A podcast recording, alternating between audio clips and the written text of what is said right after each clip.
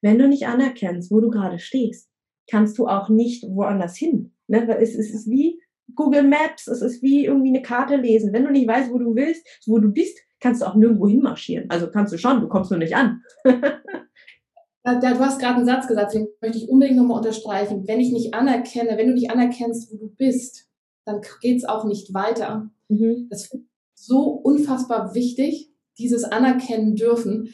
Und ja, also das ist äh, gerade so ein großes, das ist ein großes, äh, großes Ding, was, was ich gerne hier nochmal unterstreichen möchte, weil das tatsächlich ein Schlüssel auch auf meinem Weg war. Hi und herzlich willkommen im Me Too Podcast. Das Schweigen hat ein Ende. Der Name ist Programm. Gemeinsam mit meinen Interviewgästen und mit dir möchte ich das Schweigen brechen. Ich bin Mai, Mentorin und Coach für Traumaaufarbeitung nach sexualisierter Gewalt. Mit diesem Podcast möchte ich meinen Teil dazu beitragen, dass sexualisierte Gewalt entstigmatisiert und enttabuisiert wird. Wenn du mich und meine Arbeit unterstützen magst, freue ich mich, wenn du mir etwas in meine virtuelle Kaffeekasse wirfst. Den Link dazu findest du in den Show Notes. So kannst du dazu beitragen, dass die Inhalte dieses Podcasts weiterhin allen Menschen kostenlos zur Verfügung stehen. Bevor es jetzt endlich mit der Folge losgeht, möchte ich dich einfach nochmal darauf hinweisen, auch wenn du es wahrscheinlich schon selber weißt, dass Inhalte dieses Podcasts dich potenziell triggern können, in Klammern aber nicht müssen. Sollte es so sein, dass du aufgewühlt bist, dass dich irgendwas sehr berührt, dass du mit irgendwas vielleicht sogar nicht klarkommst, dann wende dich bitte an eine Person deines Vertrauens und kümmere dich gut um dich. Und nun wünsche ich dir viel Inspiration beim Hören. Heute tausche ich meinen Sitzplatz virtuell mit der Ursula Schulenburg. Wenn du dich erinnerst, in der letzten Doppelfolge habe ich Ursula für meinen Podcast interviewt und jetzt gibt es ein Interview, in dem sie mich interviewt. Dieses Interview ist, wow, ich sag ganz schön oft Interview. Dieses Interview ist vor einigen Monaten bereits auf Ihrem YouTube-Channel erschienen. Vielleicht hast du es dort schon gesehen. Falls nicht, jetzt gibt es das auch hier. Vielen Dank, liebe Ursula, dass ich das auch hier veröffentlichen darf. Das heißt, in dieser Folge geht es heute um mein Survivor Queen sein. Wir sprechen über meine Ängste, über meine Anzeige und über meine passive Superkraft, die Leichtigkeit. Viel Inspiration beim Hören. Mai, ich freue mich riesig, dass du heute hier bist. Hm, die Freude war für mich schon vorher spürbar, weil ich dich ähm, ja als so eine starke und so eine warmherzige Frau empfinde, gerade in dem Thema sexuelle Gewalterfahrung. Und wenn du das sagst, ich kriege gleich sofort Gänsehaut, weil das Thema an sich ist ja echt heavy, in dem wir uns bewegen. Und ich freue mich einfach so sehr über jede Powerfrau und den Begriff habe ich übrigens von dir, Survivor Queen, yes. ähm, ja, die in dem Thema unterwegs ist. Und mh, mm, bevor ich jetzt anfange zu reden, weil ich glaube, ähm, äh, mir, mir, brennt es schon auf der Zunge. Ich habe ja auch schon ein paar Fragen. Ich habe mich auf drei beschränkt. Ähm, Mai, magst du unseren Zuschauern und Zuhörern und Zuhörerinnen kurz erzählen, was du, wer du bist und was dich antreibt oder was dich motiviert? Total gerne. Also, hi und vielen, vielen lieben Dank, dass ich hier sein darf. Ich freue mich ganz, ganz doll. Es ist äh, so, so cool, dass du dem Thema so viel Raum gibst, äh, dein Format für schaffst. Also da erstmal ganz, ganz dick Credits an dich. Sehr, sehr cool. Ähm, genau, zu mir. Ich bin die Mai. Ähm, Nachname ist Mühren. Ein bisschen schwierig auszusprechen. I know, das ist äh, 40 Prozent aller Vietnamesen. Äh, by the way, tragen diesen Nachnamen. Ähm, perfekt. ähm, ich bin ja, ganz, ganz vieles.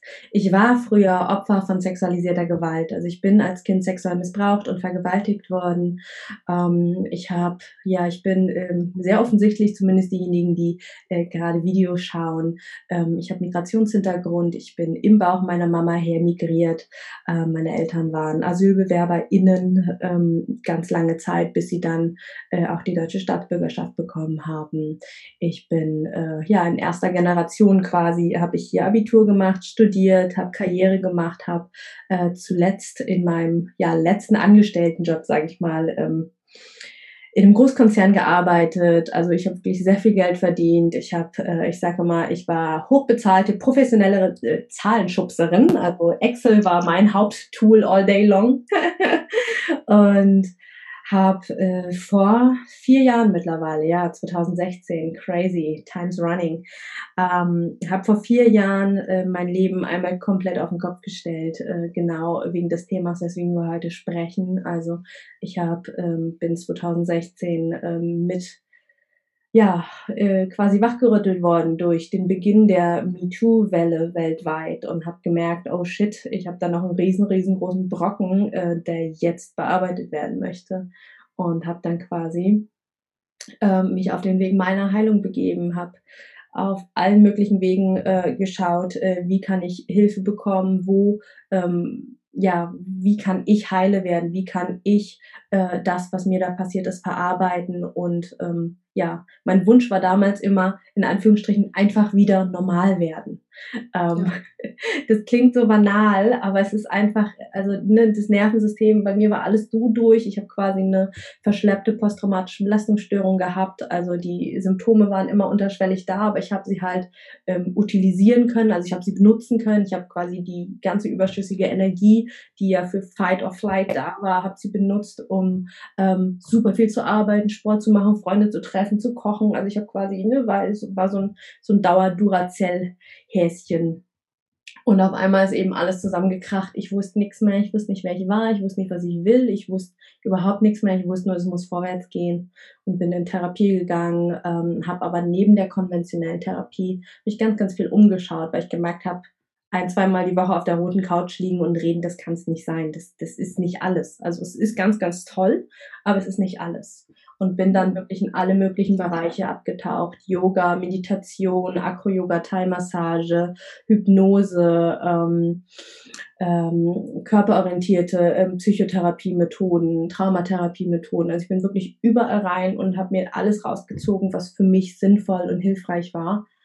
Ähm, hab genau übrigens noch gar nicht erzählt, gehen wir später noch drauf ein, den Mann auch angezeigt, ähm, ihn vor Gericht gebracht und ähm, ja, auf meinem Weg der Heilung habe ich es tatsächlich dann geschafft, nach drei Jahren ähm, die posttraumatische Belastungsstörung loszuwerden. Also es war wirklich so, ich, es geht nicht von heute auf morgen und ich habe es auch nicht so schnell gemerkt, dass es auf einmal weg war. Es, es hat sich einfach alles Stück für Stück reguliert und irgendwann saß ich bei meiner Heilpraktikerin und sie fragt mich, wie geht's Ihnen eigentlich, Frau Ngön? Und ich gucke sie an und sage, normal krass, das habe ich noch nie in meinem Leben gesagt. Normal. Und es war so schön. Es war so, es ist nichts zu viel, es ist nichts zu wenig. Klar, das Leben hat so seine, seine Wellen und alles. Aber es war einfach ganz grundsätzlich, habe ich mich einfach normal, reguliert, stabil, in Ruhe, in Frieden mit mir gefühlt. Und das war so geil. Und da habe ich gemerkt, so, okay, ich, ich bin durch. Und ähm, jetzt habe ich einen ganz großen Auftrag, nämlich die Message in die Welt tragen und äh, allen Opfern von sexualisierter Gewalt sagen, Leute, es geht, es geht und ähm, lasst euch nichts erzählen, dass ihr für euer Leben lang stigmatisiert seid, dass ihr euer Leben lang nicht mehr in Anführungsstrichen funktionieren könnt. Ähm, das Leben danach ist noch geiler als vorher. Ich habe das Gefühl, vorher habe ich so in Schwarz-Weiß gelebt und heute ist mein Leben so in Farbe, in 4D, noch mit Gerüchen und Geschmäckern. Und äh, genau, der Mensch bin ich heute. Ich bin heute ähm, ich sage immer, ich bin eine Survivor Queen. Ich begleite Frauen vom Opfer äh, sein über Betroffene sein bis hin zu ihrer Krönung, wo sie ihr Krönchen als Survivor Queen aufbekommen und ihr Leben wieder zurück in die Hand nehmen können.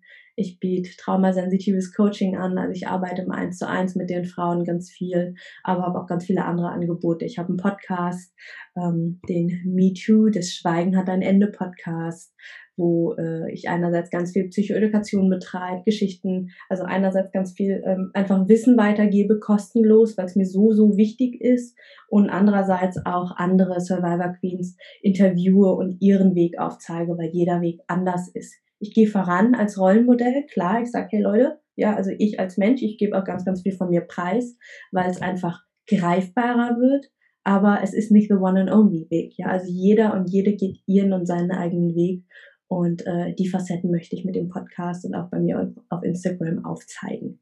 So, das war eine sehr lange Einleitung, aber ich glaube, jetzt habt ihr ein großes, rundes Bild von mir als Mai. absolut. Dankeschön. Mhm. Total reich, also reiches, äh, reiches Leben und wo du sagtest, dein Leben findet heute in 4 und 5D statt. Das, mhm. ähm, das ist so deutlich spürbar. Mhm. Der, den MeToo-Podcast, ihr Lieben, den möchte ich an dieser Stelle, möchte ich euch sowas von ans Herz legen. Ähm, ja, ähm, Mai, was ich an dir persönlich so, so wirklich so wunderschön finde, ist auch in diesem Podcast, in deiner Arbeit, ist, dass da sehr viel Fachwissen ist. Weil ich finde es unglaublich wichtig, Dinge zu verstehen. Allein das Beispiel, du sagtest, ne, da war früher in deinem Leben ganz viel Adrenalin von dem Fight-or-Flight-Modus. Ähm, ne, deshalb so Duracell-Häschen, deshalb habe ich so und so gelebt. Das so verstehen und nachvollziehen zu können. Und auch deine Großzügigkeit, das so von dir zu teilen, mm, dass sich andere Opfer, Menschen, die sich als Opfer fühlen oder Betroffene, ähm, sich damit identifizieren können und sagen können, hey, ähm, ja, me too, also ich bin nicht alleine damit. Und ähm, dieses schöne, dieses Rollenmodell, dass du sagst, ne, ich, ich gehe geh vor, ich bin auch ein, ein Stück weit eine Pionierin und, und gehe davor, das ähm, machst du in meinem Empfinden mit ganz viel Leichtigkeit. Mhm. Und ich weiß, dass ich habe so ein bisschen auch an der Formulierung gefeilt, weil ich gedacht habe, äh, bewege ich mich auf dünnes Eis. Hm, ich versuche es mal.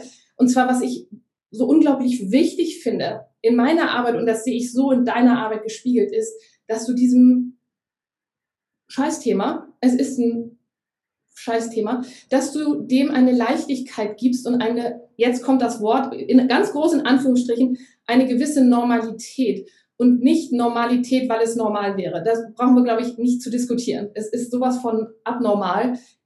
Aber es ist in unserer Gesellschaft deshalb so normal, weil es einfach so unglaublich häufig passiert. Ne, also jede dritte Frau oder Mädchen, jeder fünfte bis siebte Junge und ich trage deshalb immer gerne auch dieses Shirt. Es geht uns alle an. Mhm. Ähm, es ist leider ja ein Thema, was so mega verbreitet ist. Und jetzt komme ich wieder zu dir. Was mich positiv schockiert hat, ist, mit welchen Worte wie ja, sexuelle Gewalt, Vergewaltigung, das in den Worten, in den Mund nimmst, da habe ich gedacht, genau so.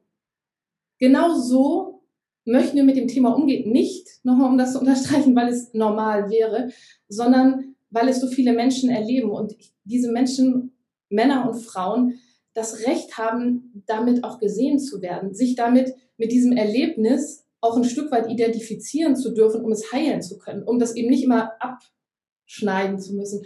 Und da wäre meine erste Frage an dich, wie hast du das geschafft?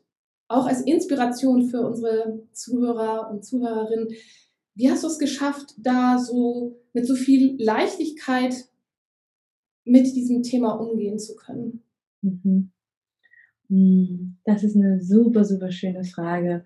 Ähm, ich habe mich ganz, ganz lange auch damit beschäftigt, äh, also bevor ich mit dem Thema so rausgegangen bin. Also ich bin ja schon länger auch in der Instagram- und Bloggerinnenwelt unterwegs und habe mich ähm, ganz lange tatsächlich auf das Thema Acro-Yoga, also ich bin auch Acro-Yoga-Lehrerin, spezialisiert ähm, und habe immer mal wieder so nebenbei auch erwähnt, ne, habe quasi die Leute so ein bisschen up to date gehalten über mein Leben und über ähm, wie die Gerichtsverhandlung gerade läuft und so und habe gemerkt, dass da einfach ein riesen, riesengroßer Wunsch nach mehr Informationen ist. Also ähm, und zwar wirklich nicht, ich sag mal dieses voyeuristische, sondern da wirklich ganz viel Anteilnahme, ganz viel, ähm, also dass die Menschen wirklich einerseits bei mir waren, aber ich habe auch das Gefühl, dass ganz viele so ein bisschen sich über meinen Weg äh, mit mir sich haben heilen lassen. Ja, und da habe ich so gemerkt, ähm, wow, da, da ist da ist ganz, ganz viel Potenzial bei uns in der Gesellschaft da. Da ist so, es, es ist so krass. Und ich habe mich ganz lange nicht getraut, mit dem Thema rauszugehen. Also,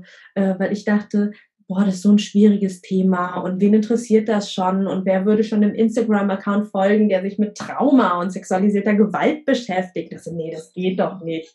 Und das ist so abgefahren. Die Gedanken sind ja gerade mal, also ich, äh, ein halbes, dreiviertel Jahr her.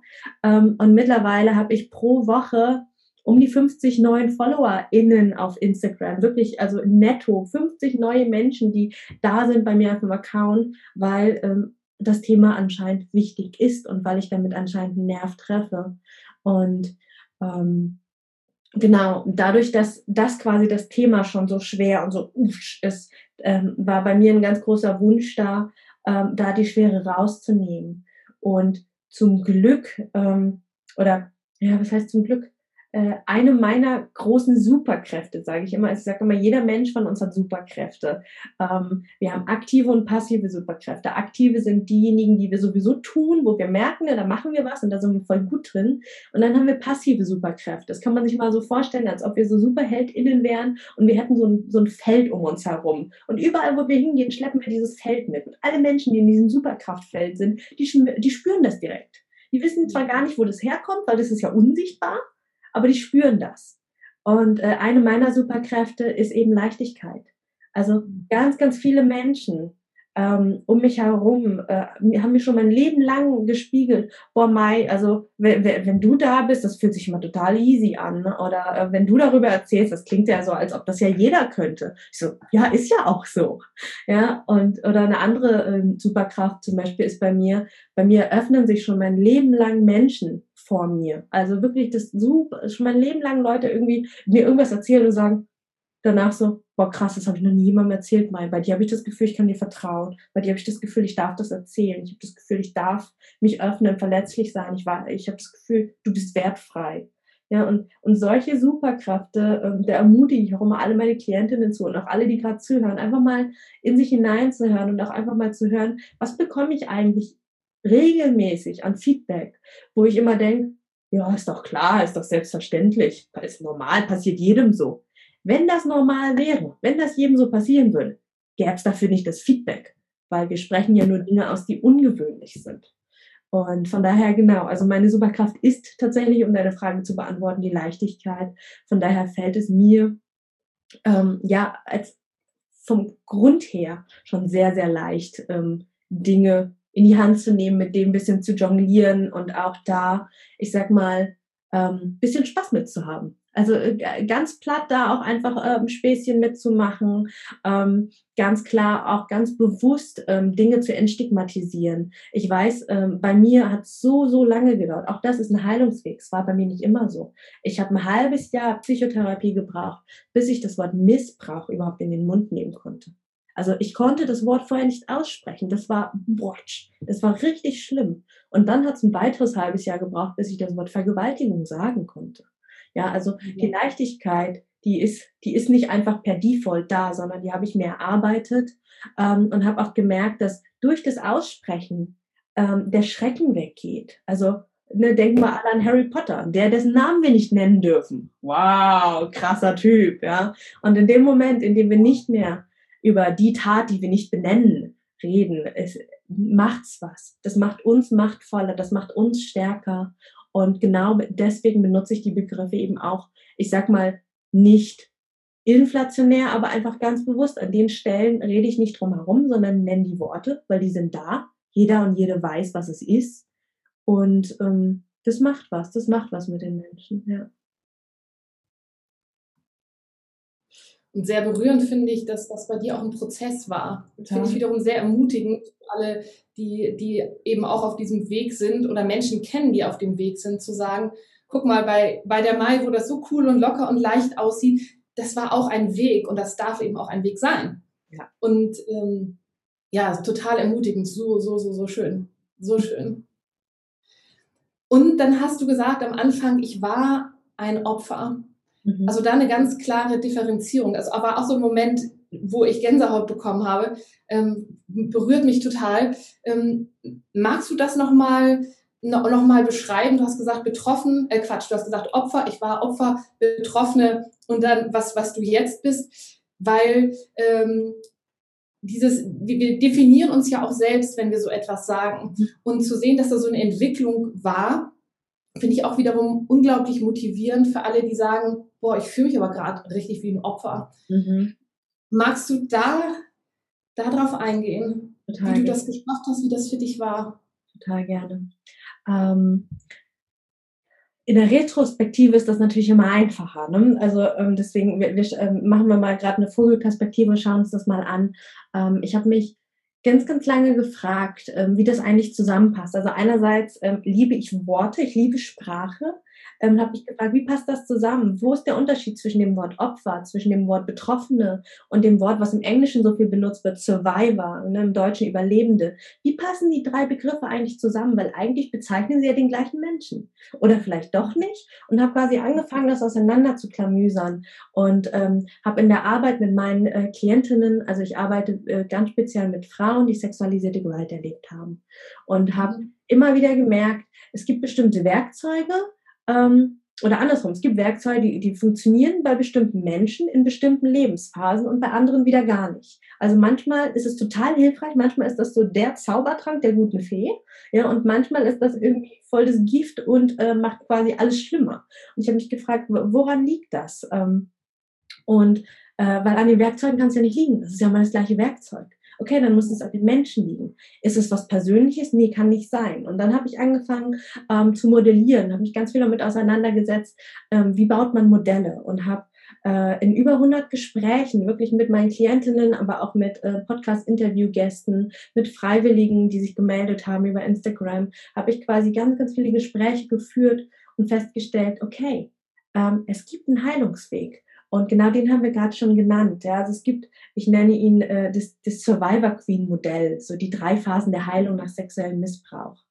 Und im ersten Schritt, in der ersten Phase, das ist die Opferphase. Und die nenne ich ganz bewusst und ganz provokativ so, weil in der ich sag mal, spirituellen Szene und auch in der Persönlichkeitsentwicklungsszene gibt es so viele Leute, die da vorne auf der Bühne stehen und einem erzählen, entscheide dich, aus der Opferrolle rauszugehen, entscheide dich, kein Opfer zu sein. Und da hat mir früher, also als ich noch nicht so weit war, habe ich mir immer gedacht, ja, okay, ich entscheide mich dafür, aber ich fühle mich so, shit, ich bin falsch. Ja, und dann so, hä, also da war, hat irgendwas nicht zusammengepasst, so. Ähm, und da habe ich so gemerkt, so, okay, ähm, in der ersten Phase, das ist die Opferphase, Punkt. Denn wir sind zu Opfern gemacht worden. Es ist nicht so, dass wir beschlossen haben, egal ob als Kinder, junge Erwachsene, junge Frauen oder egal wie alt du bist, wir haben uns nie dazu entschieden, okay, jetzt hier bin ich, jetzt ähm, mach mal, ne? sondern ähm, wir leben in einem Rechtssystem. Also auch ganz, ganz platt, wir leben in einem Rechtssystem, in dem es einen Täter gibt und ein Opfer. Wenn jetzt aber wir auf einmal sagen, ich möchte aber kein Opfer mehr sein und das wegnehmen, dann fehlt es, also ist der Mensch dann noch ein Täter, wenn wir die ganze Zeit sagen, aber wir sind ja gar kein Opfer geworden. So, hä? Also es war für mich einfach so überhaupt nicht, nicht stimmig. Ähm, und dann habe ich gesagt, okay, das ist die Opferphase, Punkt. Und in der Phase geht es ganz, ganz viel darum, erstmal anzuerkennen, also wirklich den Status quo anzuerkennen, wo stehe ich gerade? Okay, ich bin zum Opfer gemacht worden. Ja, ich fühle Angst, ich fühle Scham, ich fühle Schuld. Ja, das ist vollkommen normal der Großteil aller Opfer fühlt sich danach schuldig und fragt sich, hätte ich nicht noch was anderes machen können? Hätte ich nicht mich doller wehren können? Hätte ich nicht lauter schreien können? Hätte ich ihn nicht vorher, hätte ich vorher nicht nett sein sollen zu ihm? Äh, was auch immer da für Gedanken kommen. Und all das ist in dem Moment vollkommen richtig. Also es ist wirklich vollkommen richtig und auch hier das Wort, ähm, um das Wort zu nutzen, normal. Ähm, ich merke in der Arbeit mit meinen Klientinnen ganz oft, dass dann ähm, dass ganz oft die Fra irgendwelche, dass die Dinge fragen, so, hey Mai, ist das normal? Ja, oh, ich fühle mich so schuldig, ist das normal? Oh, ich schäme mich so sehr, ist das normal? Und wenn ich ihnen dann quasi, auch hier wieder Psychoedukation, wenn ich ihnen hier dann erkläre, du, das ist ein vollkommen normaler biochemischer Vorgang und dann gehen wir ins Gehirn rein, dann erkläre ich ihnen, was da eigentlich genau im Gehirn passiert und äh, die Conclusion ist am Ende immer, ja, das ist voll normal, dein Gehirn ist genau richtig, dein Körper funktioniert genau richtig, so wie er soll. Und dann, und dann kommt immer ein ganz lautes, ah, oh, das ist schön zu hören.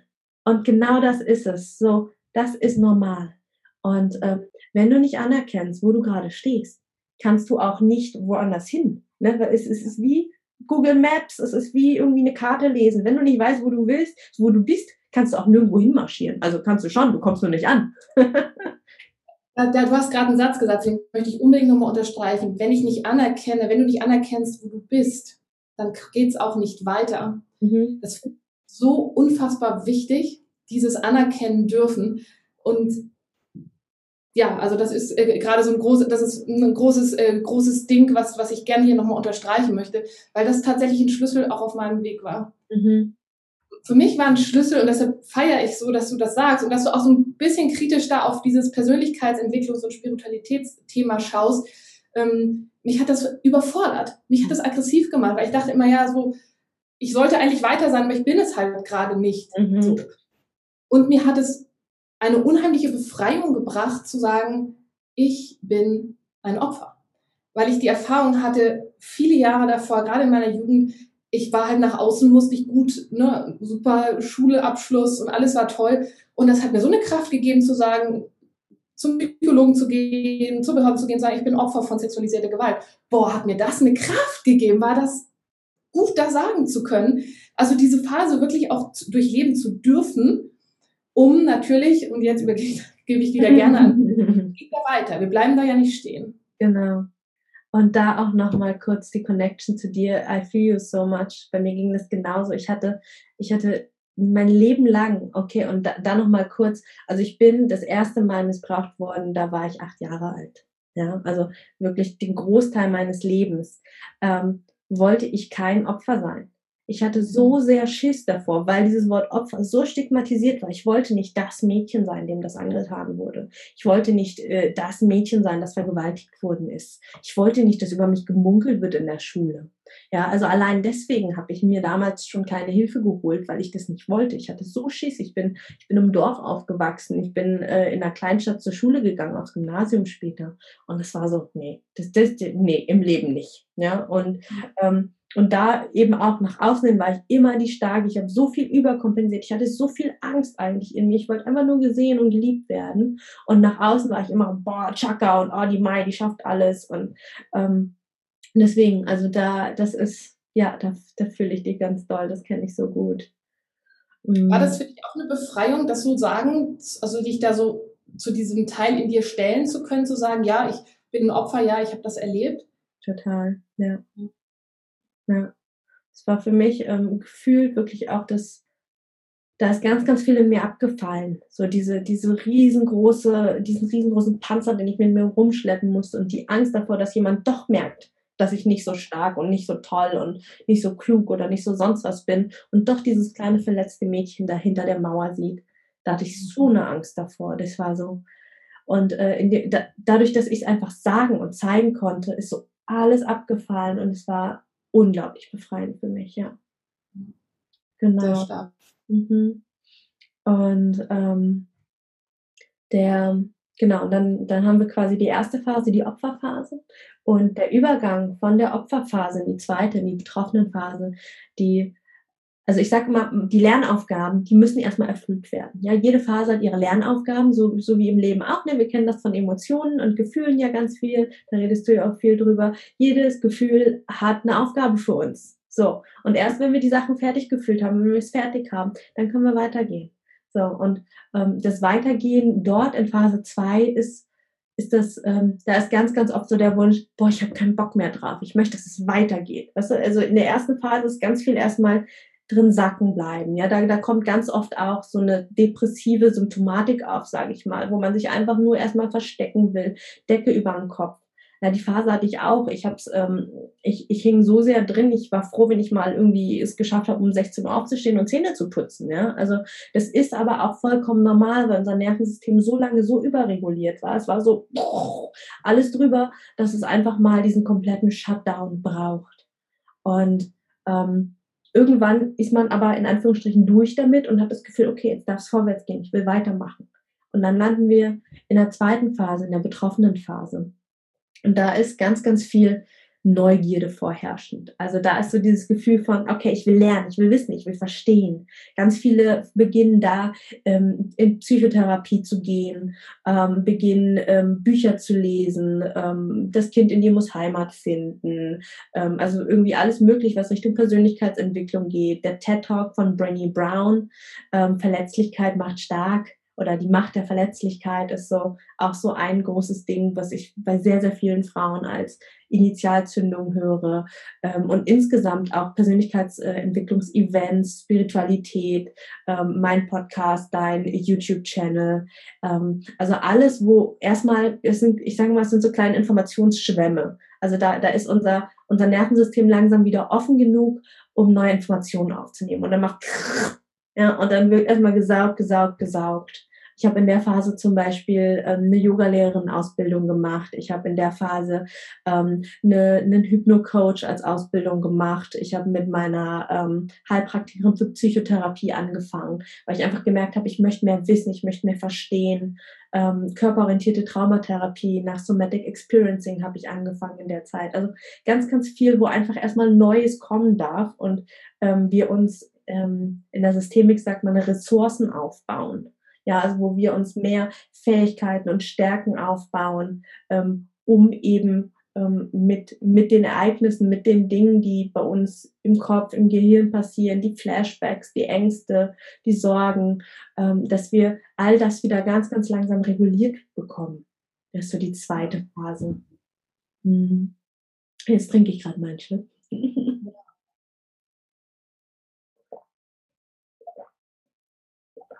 Genau. Ich meine, du hast, hast auch ähm, ähm, Material dazu, was man bei dir downloaden kann. Die drei mhm. Schritte der Heilung. Genau. Genau, können wir verlinken. Ich glaube, da äh, werden einige besser sein. ja, stimmt. Ähm, Genau, es ist einfach nur so ein Sheet, wo man quasi die drei Phasen so mit den Merkmalen sieht. Das ist so eine DIN A4-Seite. Kann man sich auch ausdrucken und einfach mal immer mal wieder anschauen. Das ist super schön. Ähm, genau, und dann kommen wir äh, zur Phase drei. Da, da ist ganz, ganz oft so der, der Übergang, so der Wunsch, ähm, okay, jetzt möchte ich leben. Okay, ich habe genug gelernt. Jetzt möchte ich, jetzt möchte ich wieder normal sein. Jetzt möchte ich ankommen. Und diese, äh, dieses Phase 2, Phase 3 Übergangsding ist so, so ganz, ganz magisch, das ist so ganz fließend, wo dann ähm, Menschen, die dann in Phase 3 sind, ähm, das ist so die, ja, angelehnt an das englische Survivor, so die überlebenden Phase und mittlerweile nenne ich es auch total gerne die Survivor Queen Phase, weil das hat so Kraft, das hat so Power, so Survivor Queens, ne, okay, ähm, hingefallen, Krönchen aufsetzen, weiter geht's. Und das ist so ganz, das ist so eine ganz neue Kraft von das ist nicht mehr dieses, dieses, ich sag mal, fast männliche Machen, Machen, Machen. Ne, so dieses durch Adrenalin und Noradrenalin getriebene Machen, weil unser Nervensystem überreguliert ist, ähm, sondern tatsächlich so, eine, äh, so eins aus einer inneren Ruhe heraus, aus der Mitte heraus.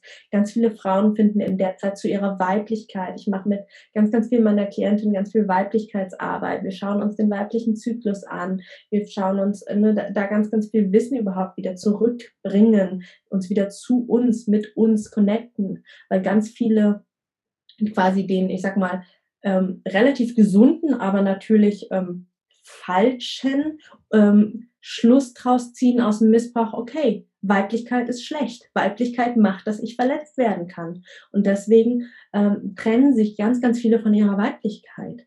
Und ähm, da schließe ich mich nicht aus. Ja? Also ich habe auch erst auf dem Weg gelernt, was eigentlich Weiblichkeit ist. Ich habe auf dem Weg gelernt, meinen Körper zu lieben, meine, meinen Zyklus zu lieben, äh, meine, ich sage mal, Menstruationssuperkraft zu feiern. So, hey, das sind alles Phasen und in jeder Phase lerne ich was anderes. In jeder Phase habe ich eine andere Superkraft, und andere Stärken, Qualitäten, die da sind. Ähm, in der Phase ist dann auch für ganz, ganz viele, ähm, dadurch, dass sie ja schon so viel in ihrem Leben sich angeschaut und umgekrempelt haben, auch die Frage, okay, wie möchte ich eigentlich Beziehungen leben? Wie möchte ich Liebe leben?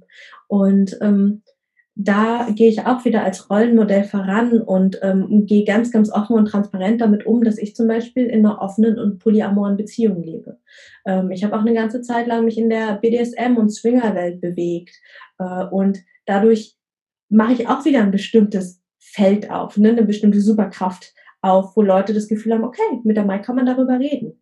Und ähm, mir geht's nicht darum, dass alle am Ende irgendwie BDSM, Swinger, Poly, sonst was leben, sondern einfach die Option im Kopf zu haben, frei, frei zu sein, sich zu entscheiden, möchte ich eine ganz klassische, ich sag mal, Hollywood-Disney monogame Beziehung leben, möchte ich es anders leben, wie möchte ich es leben? Und ähm, da, da passiert auch nochmal ganz, ganz viel Magic einfach, wo, wo Frau, Mensch selbstbestimmt entscheiden kann, so möchte ich leben, so möchte ich Beziehungen leben, so möchte ich Liebe leben, so möchte ich mit mir und meinem Körper umgehen, mit meinem Zyklus. Ähm, und das ist einfach, ja, ich sag, das ist so, das geht nie zu Ende, das, das geht immer weiter vorwärts, aber da ist so, ich sag mal, ganz viel Ruhe und ganz viel, ganz viel Gelassenheit und ganz viel Selbstliebe auch da, dass es dann, ähm, ja, dass es dann zur Normalität wird und dass man dann auch das Erlebte hinter sich lassen kann. Also ganz viele, äh, wenn sie, wenn sie in dem Stadium angekommen sind, ähm, andersrum. Viele, die noch in Phase 1 und 2 sind, die identifizieren sich noch sehr viel mit dem Missbrauch, was vollkommen in Ordnung ist. Ja, also ganz, ganz schnell landet sie dann im Gespräch, wenn sie Leute kennenlernen, bei dem Thema Missbrauch ähm, oder was ihnen passiert ist. Und ne, ich bin Opfer, ich bin Betroffene. Also es ist immer dieses Ich bin. Und in den Stadien ist es super wichtig. Und irgendwann ist es nur noch, ich war. Es ist mir mal passiert. Ähm, und da aber auch wieder, ähm, ich mag dieses äh, Fake it until you make it aus der Persönlichkeitsentwicklungsszene ist nicht. Also gerade hier ist das super wichtig zu spüren, wer bin ich, wo bin ich gerade und was brauche ich. Und wenn ich mich gerade wie ein Opfer fühle, dann darf ich das auch sagen. Wenn ich mich gerade wie eine Betroffene fühle, darf ich das auch sagen. Wenn ich mich wie eine Survivor Queen fühle und sage, ja, das liegt alles hinter mir, darf ich das sagen. Aber ich brauche es nicht zu sagen, um Fake it until you make it zu machen. Ich fühle mich eigentlich wie ein Opfer und sage, ach, das war damals vor zwei Stunden, heute bin ich wer ganz anders. Ja, und, und da, da, das funktioniert in meiner Welt nicht. Hm, ich ganz bei dir. Ja. Da ehrlich zu sich stehen zu dürfen und mhm. äh, authentisch sein zu dürfen, seinen eigenen Schritten gehen dürfen. Und dann ist ähm, diese Transformation, die man ja erlebt, so empfinde ich das zumindest, dann ist das etwas, da stehst du auch auf sicherem Boden. Mhm. Das ist eben nicht fake. Ne? Das dauert ja. dann möglicherweise länger als gedacht oder länger als ein soziales Umfeld sich das vielleicht wünscht. Aber es ist solider Boden und man weiß, was man auch geleistet hat, was man für sich erarbeitet hat. Ja. Genau so. Ja, total schön. Das, was, ähm, was du so ein bisschen angeschnitten hast, das wäre nämlich äh, noch eine Frage gewesen. Ich bin ganz froh, dass du es mit eingebracht hast, ist dieses, äh, dieses Thema ähm, Zyklus. Mhm. mhm. Weil, weil das ja auch etwas ist, gerade für Menschen, die sexualisierte Gewalt erlebt haben, für Frauen, ähm, was ja, was auch eben ein Thema ist. So. Und was ich bei dir so toll finde, das kann man ja auch so schön in deiner Insta-Story ähm, verfolgen, dass du sagst, ja, da habe ich meine Tage, da menstruiere ich, da bin ich dann ähm, weniger präsent ähm, online oder da mache ich keine Termine, dann nehme ich mir auf. Ähm, das finde ich total faszinierend. Ich mache das auch so, dass ich meinen Kalender, meine Arbeitszeiten danach plane. Und ich finde, das ist eine wunderschöne, selbstbewusste, weibliche Haltung, zu sagen, ich schenke mir diese Zeit der großen Sensibilität, wo ich vielleicht auch Downloads bekomme, wo ich mich ganz anders wahrnehme, wo ich mich regeneriere, wo ich Kraft schöpfe, wo ich einfach sein darf. So. Mhm. Das finde ich, das lebst du und du lebst es ja auch öffentlich. Ähm, das finde ich sehr wertvoll und sehr, sehr inspirierend für, für Frauen, aber auch für Männer, die sich das anschauen, die sagen, hey, das geht ja eigentlich, ist nicht nur so Tampon und man sieht nichts und Frau funktioniert weiter, sondern da ist was, das darf sein. Ja. Ähm, und das dürfen nicht nur Frauen für sich neu entdecken, sondern auch Männer im Umgang. Ähm, da bin ich ganz dankbar, dass du das noch mit so angeschnitten hast, das Thema, das noch hier reingekommen ist. Mhm. Ja, unglaublich wertvoll. Danke. Unglaublich wertvoll. Und schön, dass du es auch so liebst. Ja. ja. Ich möchte gerne anknüpfen mit meiner dritten Frage, bevor wir dann zur zweiten kommen. Und zwar, hm, ja, weil du das äh, schon so schön hergeleitet hast von dem, vom Opfer, Betroffene, Survivor Queen. Ähm, ich liebe dieses Motto, mache aus deinem Schicksal oder deiner Verletzung oder dem Erlebten, mach da irgendwas Schönes draus, wenn du magst. So. Ähm, Schicksal als Mission finde ich einen schönen, schönen Begriff, weil ich das Wort Schicksal nicht so als nicht, nicht so negativ empfinde. Ähm, oder früher hatte ich äh, auf dem Buch, meinen Buchcovern stehen, von einer Misere zu einer Mission. Und wie ist das geglückt, aus deinem Thema eine Mission zu machen, die dich empowert und nicht runterzieht. Wie, wie war das für dich? Weil man hätte, hätte das Thema ja auch abhaken können und sagen, ne, habe ich für mich persönlich bearbeitet und jetzt mache ich weiter in meinem Beruf oder mache vielleicht einen neuen Beruf. Was hat dich dazu gebracht zu sagen, ich knüpfe mir genau das Thema vor, was dich ja auch zutiefst verletzt hat. Wie hast du, mhm. wie war da deine Erfahrung, wie war da dein Weg? Mhm. Ähm, für mich war, ich habe es vorhin schon angedeutet, ich habe ja quasi auf meinem Weg der Öffentlichkeitsarbeit, Instagram etc., habe ich ja immer mal wieder das Thema angeschnitten und habe da einfach gemerkt, wie viel Resonanz da ist. Mhm. Und ähm, da ging es dann eben wirklich so weit, dass ich äh, nach der Gerichtsverhandlung haben mich super viele Leute gefragt auch. Also die Leute haben wirklich mitgefiebert. Die haben sich gemerkt, wann die Gerichtsverhandlungstage sind und haben mich gefragt, wie war es denn, wie geht's dir, brauchst du was?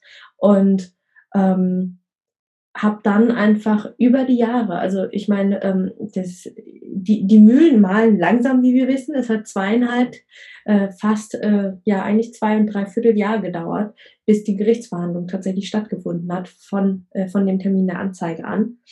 Und ähm, ich habe über die Zeit, also wirklich über diese zweieinhalb Jahre, habe ich über 100 Zuschriften von Frauen bekommen und äh, von drei Männern, die mir gesagt haben, me too ja, und ganz, ganz viele von denen haben sich bei mir bedankt und gesagt, ähm, boah, krass, äh, danke, dass du, äh, dass du so vorangehst, danke äh, für deinen Mut, danke, dass ich mit dir mitheilen darf. Ähm, ganz viele haben es noch nie wem vor mir erzählt. Für ganz viele war ich die Erste. Und ähm, das war einfach so was, wo ich gemerkt habe, so, holy shit. Also ich meine, ich, ich bin schon immer eine Anführerin gewesen. Ich war schon immer die Rampensau. Ich habe auch in meinem alten Job, ich habe viel Vorträge gemacht, ich habe viel Reden gehalten. Das merkt man wahrscheinlich auch. Also auch, äh, ich habe schon auch viele, ich sag mal, auch Sprechtrainings, Rhetoriktrainings. Also ich habe ganz, ganz viel dafür immer getan. Ich war auch politisch aktiv. Also es ist so, ähm, ja, es ist für mich total normal, vorne zu stehen, zu erzählen und mich für Dinge einzusetzen, die, die für mich richtig sind. Und von daher ähm, habe ich, nachdem die Gerichtsverhandlung um war, ähm, bin ich tatsächlich eine Zeit lang in ein Loch gefallen und habe mich gefragt, so, ja, okay, und was jetzt? Weil ich habe quasi, ähm, ich habe meinen alten Job aufgegeben. Also ich habe ihn wirklich, also noch bevor die Gerichtsverhandlung äh, begann, habe ich ähm, paar Monate vorher ähm, gesagt, okay, ich, ich möchte, also egal was am Ende rauskommt, ich möchte und kann nicht zurück in meinen alten Job das Umfeld passt nicht mehr für mich, ich bin so weit in Anführungsstrichen gewachsen ähm, und weiß so sehr, was ich brauche, dass es nicht das Großkonzernumfeld ist, dass es nicht äh, das Großraumbüroumfeld ist, dass es nicht Zahlenschubsen bei Excel ist, auch wenn ich da sehr viel Geld für bekomme. Ja, um, und äh, da habe ich dann äh, hing ich dann aber natürlich im Loch und habe mich gefragt, okay, was jetzt? Was mache ich jetzt? Was ist jetzt mein, mein neuer Beruf? Möchte ich weiter mit dem Akro-Yoga machen oder irgendwas ganz anderes? Ähm, und dann kamen immer und immer mehr Zuschriften. Also mittlerweile äh, sind es über 300 Frauen, die sich bei mir gemeldet haben. Ein Mann mehr ist es geworden. und es ist einfach, das war für mich, weißt du, das ist so dieses, ähm, wo war das? Äh, so, ein, so ein ganz, ganz alter Film, Bruce Allmächtig. Weißt du, dann steht er da im Film und sagt, Gott, jetzt gib mir doch endlich ein Zeichen. Weißt du? Und du siehst die ganze Zeit von der Kameraführung her überall so ein Zeichen und er läuft die ganze Zeit dran vorbei. ja? Und so hat sich das ein bisschen angefühlt. So, ja, jetzt gib mir doch mal ein Zeichen, sag mir doch jetzt mal, was ich machen soll. ja. Und ich kriege eine Nachricht hinter der nächsten und hinter der nächsten Nachricht. Ich denke mir so, ja, wo kommt der, wann kommen denn jetzt die Zeichen? ja? Und dann habe ich irgendwann gemerkt, so, okay, ähm, mach mal die Augen auf, Mai, da sind die Zeichen. Und dann habe ich gemerkt, okay, das ist es. Ähm, ich berühre mit dem Thema, was, was mir tatsächlich unglaublich leicht fällt. So viele Menschen. Ich verändere so viele Menschenleben allein dadurch, dass ich bin. Allein dadurch, dass ich meine Erkenntnisse, meine Sichtweisen auf die Welt teile. Das ist, was könnte es für einen wertvolleren Job geben? Ja.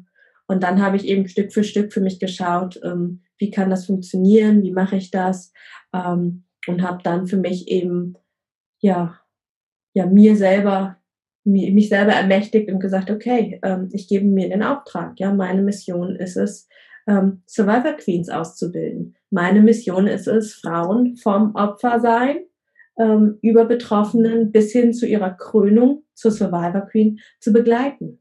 Und das mache ich eben auf ganz, ganz vielen Ebenen. Ich sag mal, ganz niederschwellig eben im Podcast. Ähm, als ich den Podcast gestartet habe, war meine Idee, äh, also ganz grundsätzlich, alles, was ich mache, mache ich, weil ich es früher selber gebraucht hätte.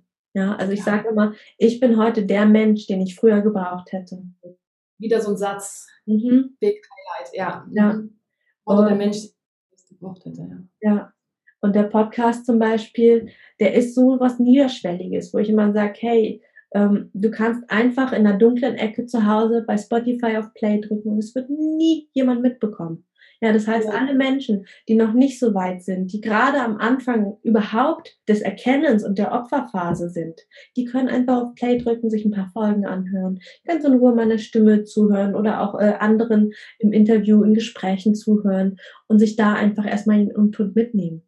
Ja, und ja. wer dann mehr Infos haben will, der kann sich dann zum Beispiel mal ein E-Book runterladen oder die drei Phasen, das Blatt sich mal anschauen in Ruhe ähm, und dann eben auch irgendwann, wer sich bereit fühlt. Ähm, ne, ich, ich empfehle immer, ich sage auch immer, also auch wenn ich gerade Coachings anbiete, sage ich immer, macht eine Therapie. Wir haben, wir haben ein Gesundheitssystem, das ist wirklich weltweit äh, fast einmalig. Ja, also wo bekommt man auf der Welt über Jahre eine ähm, Psychotherapie bezahlt, komplett kostenlos, was quasi abgedeckt ist über deinen Krankenkassenbeitrag?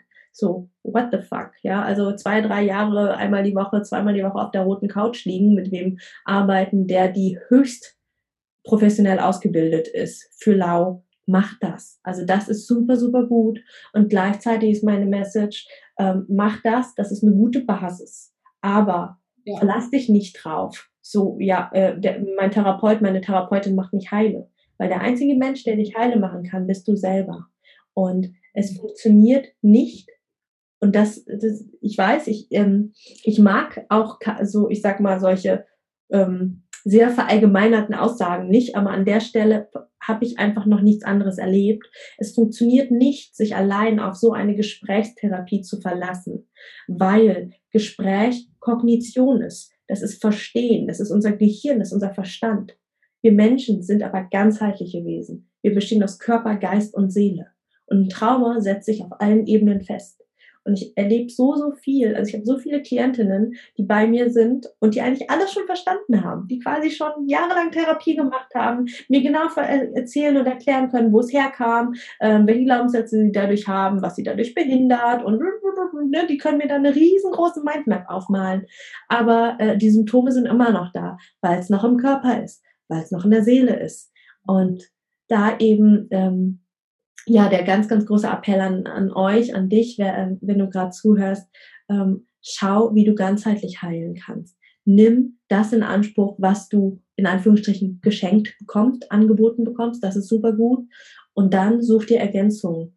Ähm, meine Arbeit zum Beispiel ist auch Therapie ergänzend. Also ich habe ganz viele Klientinnen, die sind in der konventionellen Therapie und machen mit mir eben noch die Traumaarbeit, weil viele konventionelle Trauma, äh, viele konventionelle TherapeutInnen sind nicht in Trauma ausgebildet. Es ist einfach, wenn überhaupt, ein winzig kleiner Teil ihrer Ausbildung. So, und wenn sie nicht noch eine Sonderausbildung Trauma gemacht haben, ist Trauma für sie was ganz, ganz Neues, beziehungsweise etwas, womit sie gar nicht so gut arbeiten können, weil viele klassische Methoden funktionieren bei Trauma nicht, beziehungsweise wirken retraumatisierend. So.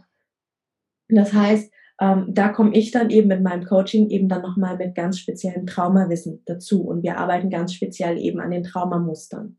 Ähm, es kann aber auch was ganz anderes sein. Es muss nicht Coaching sein. Vielleicht sind es äh, Yogastunden, vielleicht ist es Meditieren lernen, ähm, Thai-Yoga-Massage lernen hat mir ganz, ganz viel gebracht. Also sowohl das Massieren als auch massiert werden, weil ich da ganz viel ähm, Gespür bekommen habe für meinen Körper und ähm, für andere Menschen.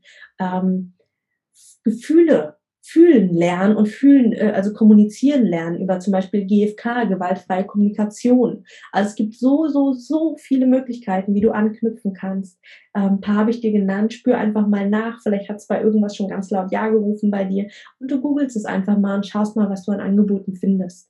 Ja, also da wirklich, ähm, ja, nimm die Verantwortung für deine Heilung in deine Hand, wenn du soweit bist. Ja, also solange du dich in Phase 1 befindest, in der Opferphase und sagst, ich will nicht und das ist so anstrengend, voll in Ordnung. Leg dich ins Bett, chill eine Runde. Dann äh, bist du quasi, dann tust du das Beste für dich, was du tun kannst. Das war's mit dem ersten Teil des Interviews, wo Ursula mich interviewt. Ich hoffe, du hast ganz viel für dich mitnehmen können. Für mich ist es immer wieder spannend, auf der anderen Seite, ja, des Interviewtisches zu sitzen. Und ja, ich habe immer das Gefühl, jede Person stellt andere Fragen und dadurch eröffnet sich ein anderer Raum. Vielleicht kennst du meine allererste Interviewfolge. Das ist die Folge Nummer zwei und Nummer drei hier auf dem Podcast. Da wurde ich ja von der Eva Nitschinger interviewt. Ich habe das Gefühl, dass einerseits dadurch, dass jetzt so viel Zeit seitdem vergangen ist und natürlich ein anderer Mensch mir Fragen stellt, dass einfach nochmal neue Dimensionen, neue Perspektiven aufgekommen sind. Ich hoffe, du hast für dich ganz viel mitnehmen können und du kannst dich auf den zweiten Teil dieses Interviews übermorgen freuen. So, damit sind wir am Ende dieser Folge angelangt. Wenn dir der Podcast gefallen hat, freue ich mich, wenn du mir etwas in meine virtuelle Kaffeekasse wirfst. Die findest du in den berühmten Show Notes. Dort lohnt es sich aber auch ganz unabhängig von meiner Kaffeekasse reinzuschauen. Denn da findest du den Link zum kostenlosen Download meines E-Books, das Trauma Kit. Trauma verstehen und Flashbacks endlich in den Griff bekommen inklusive Notfallübung und alles in leicht verständlicher, traumasensitiver Sprache. Außerdem findest du dort auch Infos zu meinen Online-Kursen, wann mein nächstes Gruppenprogramm startet und wie du mit mir im 1 zu 1 arbeiten kannst, wenn du das denn möchtest. Und nun wünsche ich dir von Herzen alles Liebe. Wir hören uns in der nächsten Folge wieder. Alle zwei Wochen montags erscheint hier eine neue Podcast-Folge. Und vergiss bis dahin nicht, du bist nicht alleine.